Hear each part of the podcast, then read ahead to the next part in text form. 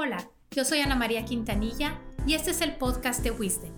Aquí hablamos de los problemas más comunes que tenemos en el trabajo y en la vida y compartimos herramientas para que tú los resuelvas. Bienvenidos a un episodio más del podcast de Wisdom.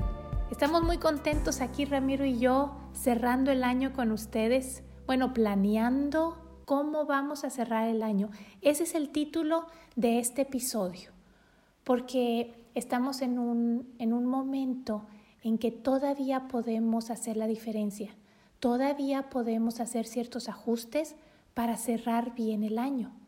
Obviamente, pues estamos al final de la carrera, en la última vuelta. Ya no se puede recuperar lo que no se hizo, ¿sí? Pero sí podemos hacer el mejor cierre posible. ¿Cómo lo vamos a hacer? Pues tenemos aquí varias ideas.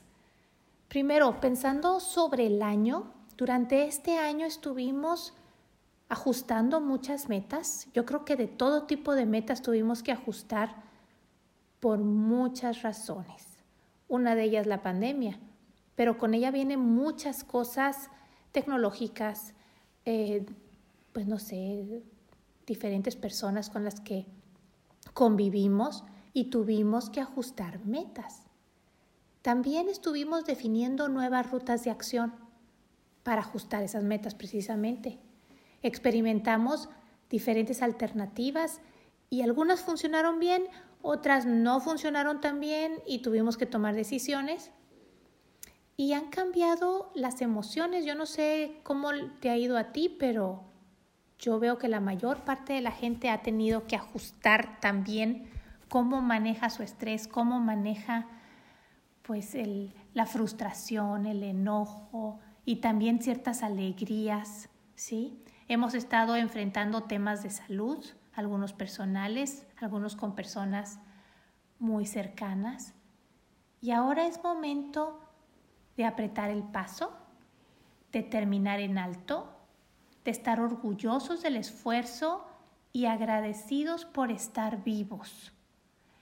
El día de hoy, em, aquí Ramiro que, que nos acompaña, nos va a platicar de algo bien interesante con respecto a esto de cerrar el año.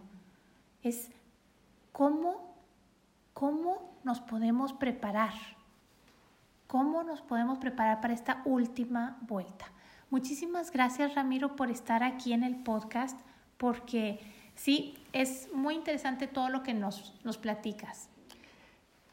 Muchas gracias Ana María por la invitación y para prepararnos para este cierre, primeramente hay que cuidar nuestra salud. Tú lo mencionabas correctamente, hemos vivido muchas situaciones con el COVID. Entonces, primer punto es refuerza tus protocolos para cuidar la salud de ti, tu familia y la gente que te rodea. Segundo, eh, para hacer un buen cierre, elige de tres a cinco cosas importantes que quieres lograr en el año y de esas definir un plan de acción específico. No podemos lograr todo, entonces es un tema de enfoque. Número tres es soltar, desapegarte de lo que no fue. Hay muchas cosas que quisimos haber logrado y que por esta situación que vivimos en el contexto no fue posible, posible alcanzar.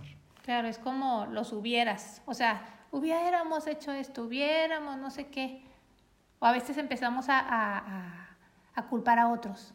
Exactamente. Entonces, ya desapegarnos, o sea, de lo que no se pudo lograr. Y si hay algo muy importante que, que de plano, o sea, no lo quiero dejar, o sea, es, es, algo que sí está en mis manos, eso pues que, que se quede para el año que entra. Exactamente, en la planeación del próximo año será una de las cosas importantes por hacer. Okay. Número cuatro, tener serenidad ante las adversidades. Necesitamos esa fortaleza eh, para enfrentar estos retos que tenemos, para tomar decisiones difíciles. Entonces, número cuatro, mantener serenidad. Y número cinco, pedir ayuda específica a personas competentes. En esas tres o cinco cosas importantes que quieres lograr, De seguro hay personas que te rodean que son muy, muy competentes. Entonces, pídeles ayuda para lograr esas metas. Yo creo que sí podemos hacer eso, Ramiro. Muchas gracias. Recordando, número uno, cuidar nuestro protocolo de salud. Número dos, elige de tres a cinco cosas importantes. Número tres, soltar, desapegarte. Número cuatro, mantener serenidad y fortaleza para tomar decisiones. Y número cinco, pedir ayuda.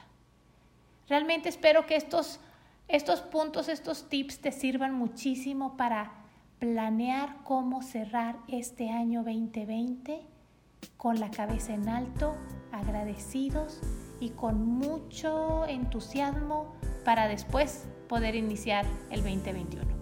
Mucho éxito, estamos en contacto.